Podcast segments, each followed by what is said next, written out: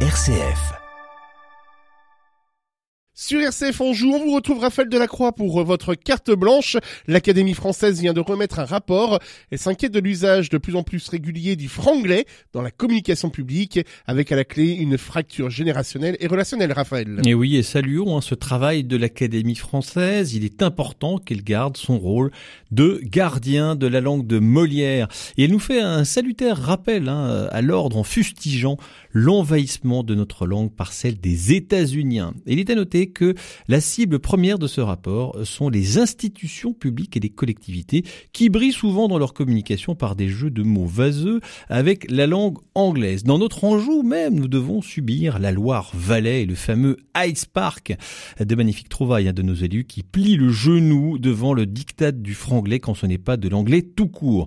Alors même que ce sont les institutions qui devraient montrer le bon exemple. Cette soumission culturelle est insupportable. Personne ne nous l'impose, sinon la, seule crainte de ne pas être assez hype, être assez in, assez top, assez cool.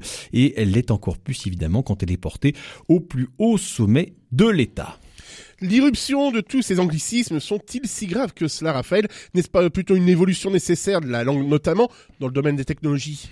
Alors c'est vrai que l'Académie accepte chaque année l'arrivée de nouveaux mots que la force de l'usage a fait rentrer dans notre langue. Mais là, c'est plus grave pour plusieurs raisons. La première, c'est une raison intellectuelle. Céder à la désignation euh, d'un concept par un mot d'une autre langue, c'est diminuer notre capacité à définir. En utilisant des mots fourre-tout, on flétrit notre intelligence, dont une des vocations est de dire le réel. La seconde, c'est que l'on donne un coup de poignard dans le dos de notre culture française. Notre langue, c'est notre culture, sa finesse, sa précision, sa musique, son élégance, sa grâce sont autant de qualités sabotées par le franglais.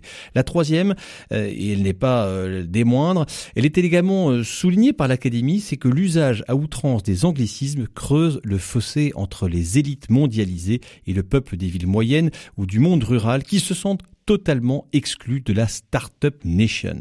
Trois bonnes raisons, intellectuelles, culturelles et sociales, de sauvegarder notre si belle langue qui est menacée.